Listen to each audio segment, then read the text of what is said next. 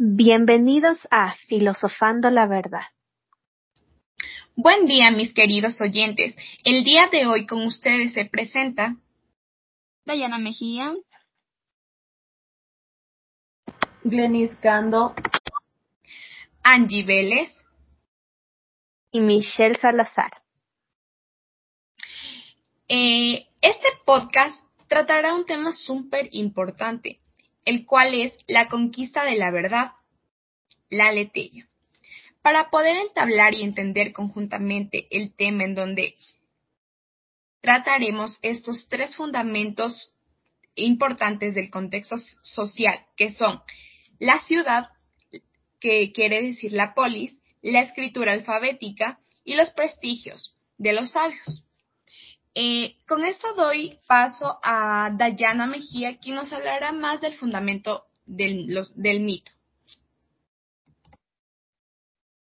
Claro, bueno, eh, en sí el mito nos proporcionaba, nos proporciona explicaciones simbólicas y narrativas. Servían como herramientas culturales para transmitir valores, explicar fenómenos naturales y justificar prácticas sociales. Eh, los mitos son como historias antiguas que la gente contaba para explicar cosas y también como cuentos interesantes de como de dioses y héroes. Son como esas películas épicas pero de la antigüedad, llenas de magias y cosas extrañas. La gente solía creer mucho en esos cuentos y los usaba para entender en sí el mundo. ¿Pueden creer?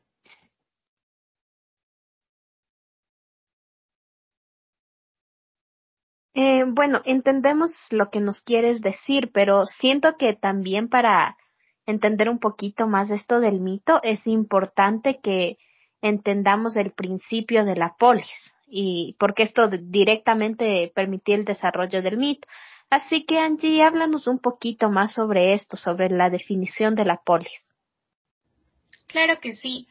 Eh, esto de la polis es muy importante y fundamental, más que todo porque es ahí donde nace la estructura de, de las personas, del pensamiento y, y como, como dice el texto de García Gual, el paso de mito a logos. Entonces, es en esta polis, en esta ciudad donde está eh, el mito, que es como que la raíz de este, de este, podríamos llamarlo de este eh, lógica o forma de, de tratar de buscar una, una, un sentido a las cosas. Entonces, eh, ya lo que pasamos a logos, que logo significa como la razón, el pensamiento, eh, pensar más allá de la historia, de una historia eh, mítica, valga la redundancia. Entonces, eh, esa polis cumple eh, un papel tan, tan importante eh, alrededor de muchos factores como es la escritura. Eh, igual interviene bastante esto de los prestigios de los, de los filósofos. es por eso que les hablo de esto de la polis, de, de que tiene un sentido más importante, eh, como dice la cultura, el cambio de la cultura de la oralidad a la escritura. Es por eso que podríamos también hablar aquí de la escritura. No sé, Glenny, si nos puedes hablar más a profundidad del sentido de la escritura para esta polis, para esta, para este tema. Bueno, se dice que varios factores contribuyeron en esta transición eh, yo les voy a hablar sobre la escritura. Por un lado, el desarrollo de la escritura nos permitió una mayor reflexión y análisis de las ideas. Además, con el surgimiento de la polis, fomentó el intercambio de las ideas y la discusión filosófica. Sin duda, al, hablar del paso del mitos a logos, que fue un hito crucial y en la historia del pensamiento y hasta ahorita se sigue, se sigue viendo en nuestras formas de vivir hoy en día este paso de, del mito en logos, o sea, de la cultura oral a la escrita, fue un proceso complejo en este, en este pensamiento racional, ya que los, ya que se interesaron en descubrir los principios fundamentales que, a ver, que estén como que relacionados con la realidad. Porque si bien vemos, eh, mi realidad no va a ser igual a, la de un compañero que, que ve la, el mundo de otra, desde otra perspectiva.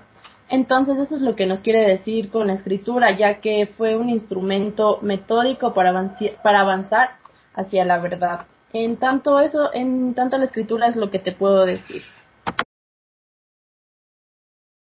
Eh, muy bien. Eh, también, como eh, mencioné antes, estos fundamentos que, que, intervinieron en la polis también tiene que ver con, con esto del prestigio. no sé, Angie, si nos puedes conversar un poco más de, de esto, Angie Michelle. Entonces, por favor, ayúdanos a comprender esta parte. Claro que sí. Eh, aquí llegamos, por decirlo de alguna forma, a la base de todo esto, que es el conocimiento. ¿Y en qué tiene que ver el conocimiento con el prestigio de los sabios? Pues esto se relaciona explícitamente, aunque no lo, no lo entendemos así muchas veces, con la conquista de la verdad. En palabras sencillas, la conquista de la verdad de algún modo se refiere a la adquisición de conocimiento a través de las experiencias del contexto social en el que nos desarrollamos. Eh, como ya lo mencionó Glenis, aquí influye algo muy subjetivo, que es eh, esa misma palabrita, el conocimiento la percepción de cómo nosotros eh, percibimos las cosas, cómo las desarrollamos y cómo hacemos que eso afecte en nuestro diario vivir y en nuestra convivencia. Porque la, la verdad, es decir, lo, como yo percibo determinada realidad, eh, no, no la perciben de igual forma ustedes. Entonces tampoco podemos obligar al resto a que perciba las cosas de la misma forma que nosotros porque al hacer esto estaríamos rompiendo con la cadena del conocimiento, ya que todo se volvería tan solo un concepto y ya, un concepto llano. Entonces no se desarrollaría la trascendencia de las historias. Acá se conecta de igual forma con la escritura y el mito, porque a través de que nosotros adquirimos conocimiento, que esto, como ya lo mencioné, se hace a través de la experiencia como individuos y en comunidad, porque parte de, de ser individuos, eh, de ser ser humanos, es aceptarnos como individuos y a la vez que esa individualidad influye en una comunidad. Entonces, esas experiencias son las que conforman las historias que luego trascienden al mito y la escritura ayuda a que el mito perdure, porque de forma oral llegaría un punto en que esa cultura se corta. Entonces yo creo que todo esto es lo que abre paso al desarrollo de una cultura, resumiendo en que la, la verdad es eso, la verdad es lo que constituye nuestra cultura y nuestra historia. Entonces, Angie, Michelle, tú nos quieres, o sea, lo que entendí, tú nos quieres decir que eh, el sujeto construye su realidad eh, en base a su conocimiento, ¿verdad? Así es. Muchas gracias. Eh, sí, y como dijo Michelle, eh, esto de la búsqueda de la verdad, de la letella, que, que quiere decir la aletella es como que quitar ese velo, eh, desmantelar algo para, para verlo, para encontrar ese, esa realidad eh, o esa, esa intención de conocer eh, la idea o el sentido de, de alguna cosa puede ser o de algún de alguna trascendencia o de eh, algún objeto, como dije una cosa. Entonces, eh, eh, por eso es la, la, la intención de este fundamento importante en este tema que les estamos hablando en este podcast, porque ese camino del, del logos al, perdón, del mitos al logos, eh, tiene, tiene un, una importancia de la historia, tiene bastante eh, contenido, bastante eh, formas de, de, poder percibir las cosas.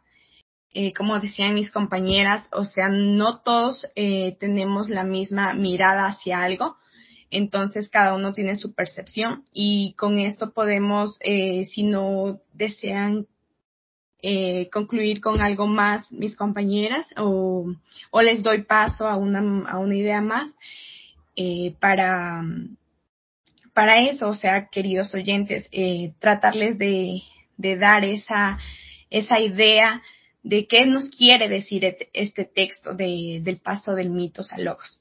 Sin más que decir, paso, eh, cedo la palabra a cualquiera de mis compañeras para que pueda concluir eh, y eso, muchas gracias. Claro, este tema me pareció perdón. Este tema me parece muy importante ya que eh, como que urge la búsqueda de un nuevo saber que no viene de un mito, sino que requiere un logos también. Entonces, eh, eso me llama mucho la atención, ya que se reconoce que esto continúa en una transición. Eso es lo único que quería decir.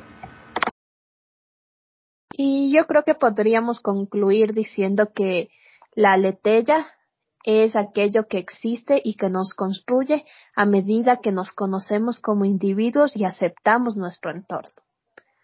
Y sin más que decir, mis queridos oyentes, esto fue Filosofando la Verdad. Hasta una próxima ocasión.